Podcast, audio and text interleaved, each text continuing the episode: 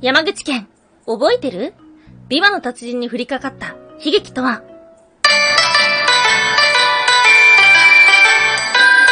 ンは妖怪について知りたい。はい、空飛ぶワンタンです。ワンタンは妖怪について知りたいということで、この番組は普段キャラクター業界で働いているワンタンが、日本におけるめちゃくちゃ面白いキャラクター妖怪についてサクサクっと紹介している番組です。この番組のスポンサーはともさまさん、歴史とか世界遺産とかを語るラジオなど放送されています。詳細はツイッターにありますので、ぜひぜひ番組概要欄からチェックしてみてください。はい。毎週木曜日は日本中の妖怪探しに行く妖怪日本一周の旅をお届けしておりますが、皆さん旅行してますか？ワンタンはね、この夏、やっぱね、良かったのは伊勢神宮ですね。伊勢神宮行きました。久しぶりに行ったんですけども、3度目の伊勢ですね。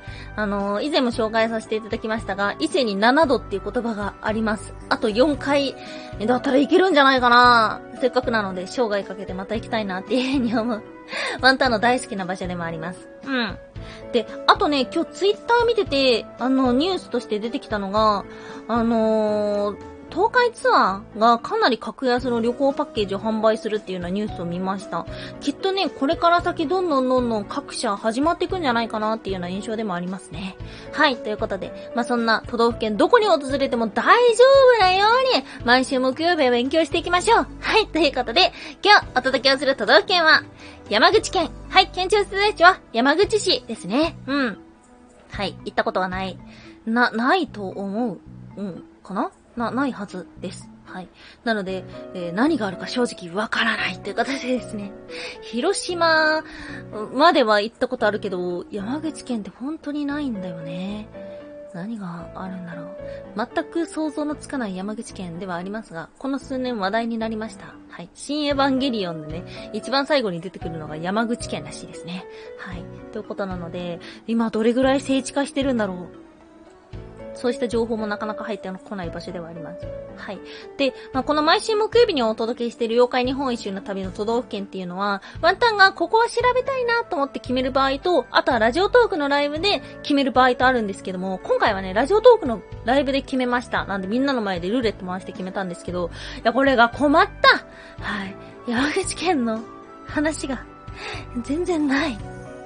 っていうことに絶望しました。一周目の時もそんな絶望ではありました。はい、そんな中でワンタンは今日はいくつか選んできましたので、ぜひですね、最後までお楽しみいただきながら、あ、ワンタン頑張ってたんだなっていう風にね、思っていただけたらと思っております。今日は3つに分けてお話をしていきましょう。まず1つ目、ケキ、ケキケキケキそして2つ目、覚えてる？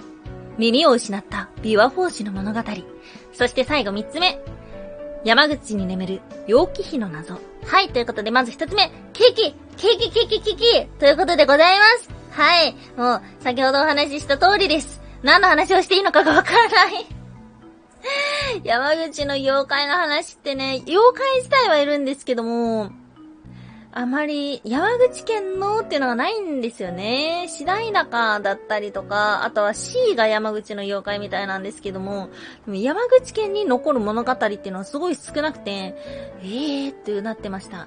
で、ラジオトークのライブでどうする？みたいな話をしてた時に、神話、これはもう神話に行くしかない。っていうことだったんですけども、まあ、神話ってなるとやっぱお隣の、えー、っと、島根県だったりします。うん、ちなみになんですけども、ここに、諏訪町っていう場所があるんですけども、そこはね、スサノオノミコトの伝説が残ってる町でもあるんですが、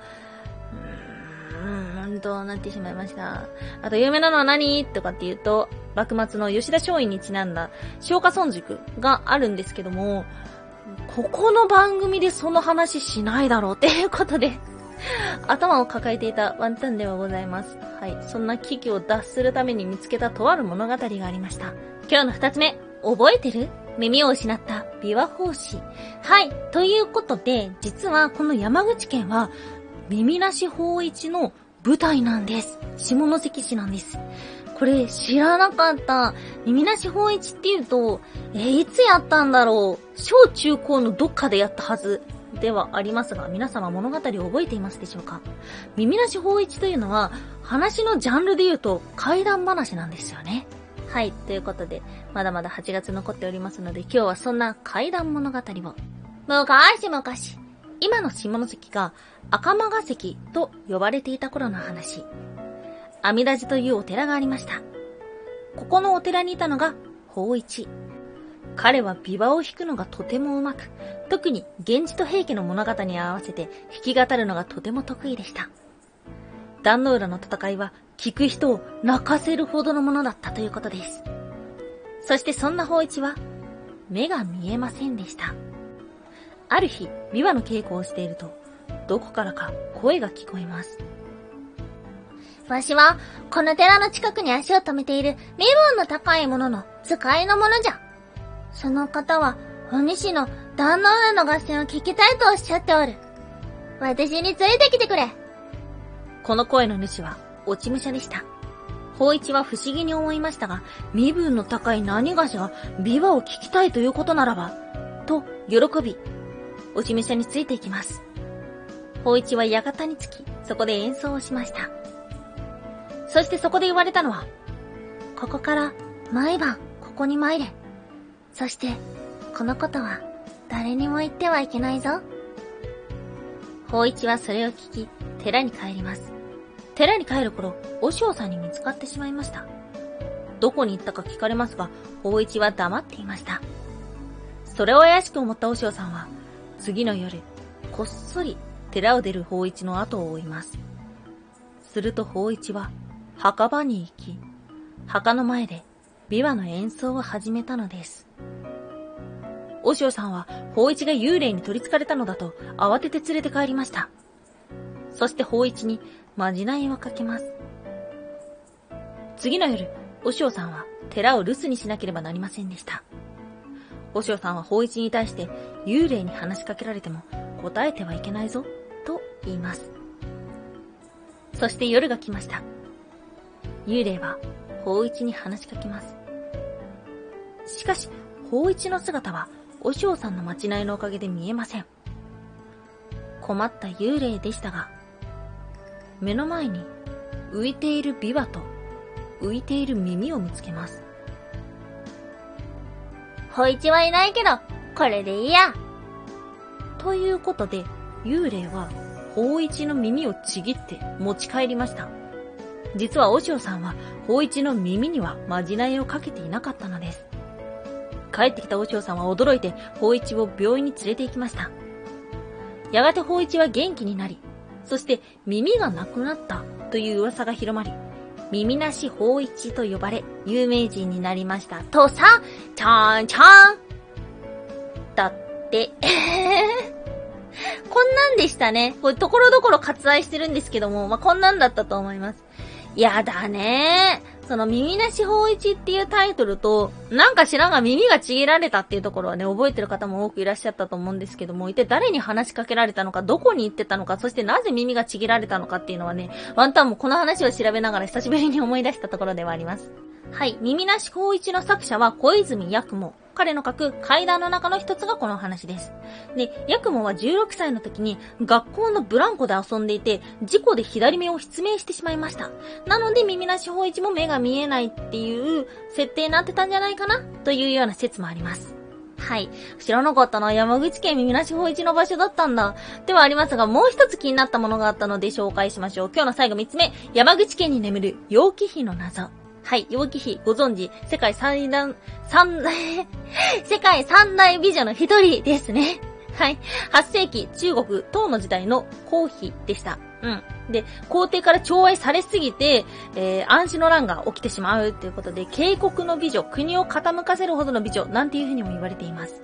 で、彼女は反乱の結果、ま、殺されたとか自殺に追い込まれたと言われているんですけども、実は楊貴妃の遺体は見つかっていないという話があります。どこで生きてるんだろうという中に、たどり着いた先は山口県長門市なのではないかというようなお話がありました。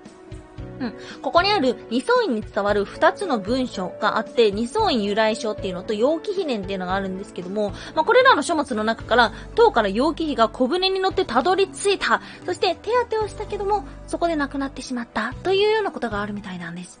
えー、知らなかった。ではあったんですけども、これがね、1993年に山口県に中国風の公園、陽気碑の里っていうのができたっていう話を聞いて、で、まあ、それをね、調べてみたんですけど、それは見たことあった。なんでだろう？なんかね、そこは見たことあったんですよね。なので、もしかしたら写真だけ見たことある方もいらっしゃるかもしれないです。うん、万端みたいね。ではあったんですが、実は山口県には、陽気碑が眠っている、なんていうような伝承もあるのです。ワン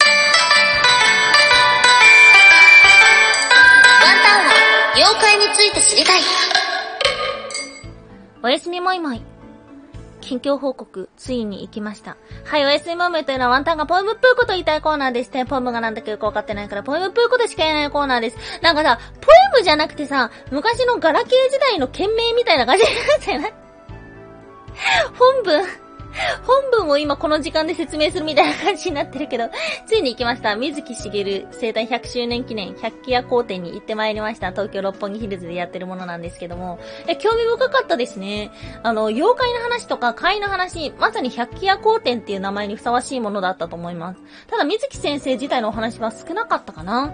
ワンダンが一人で調べた内容の方がボリュームあったので、なのでやっぱね、その妖怪っていうものにスポット当てたんだなっていうような印象ではありました。うん。まだやってるので、ぜひぜひチェックしていただけたらというところではございます。はい。またちょっとゆっくり感想とかもね、あの、ラジオトークのライブ配信でもお話したんですけど、収録の方もね、できたらいいなって思ってるところです。はい。ということで、えー苦しみまくった山口県のお話、お聞きいただきましてありがとうございました。